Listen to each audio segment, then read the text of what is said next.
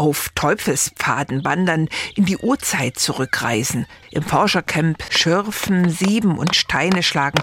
Das ist alles möglich in der Südeifel, genauer im Dino-Park und Naturparkzentrum Ernzen nahe der Teufelsschlucht an der deutsch-luxemburgischen Grenze. Vor allem die Dinosauriermodelle haben es kleinen Besuchern angetan. Urzeitreptilien, die in der Eifel einst wirklich lebten.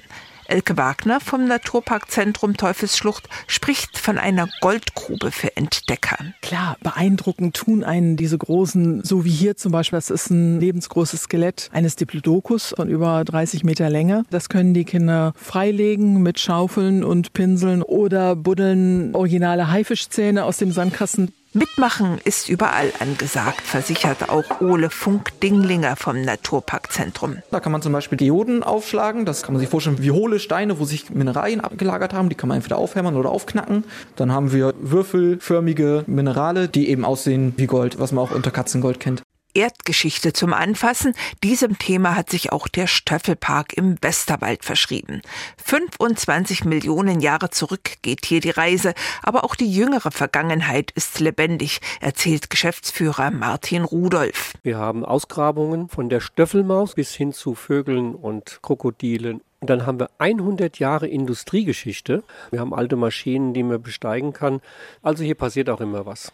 Begeistert sind Kinder auch immer dann, wenn Tiere ins Spiel kommen. Keine ausgestorbenen diesmal, sondern echte, lebendige im Wild- und Erlebnispark Daun.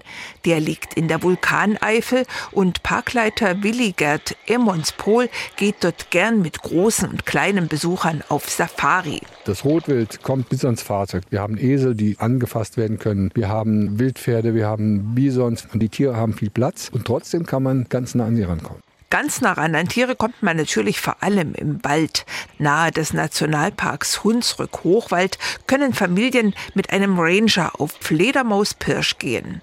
Was dann passiert, beschreibt Lieselotte Wegner vom Ferienpark Landal-Hochwald. Der Führer des Naturparks hat Kommunikationsmittel, um die Fledermäuse anzulocken. Und die fliegen hier über den See. Kann man sehr nah sehen, wie die Fledermäuse nachtaktiv jagen und den Lebensraum rauchen. Viele Abenteuer locken also in Ferienregionen von Rheinland-Pfalz.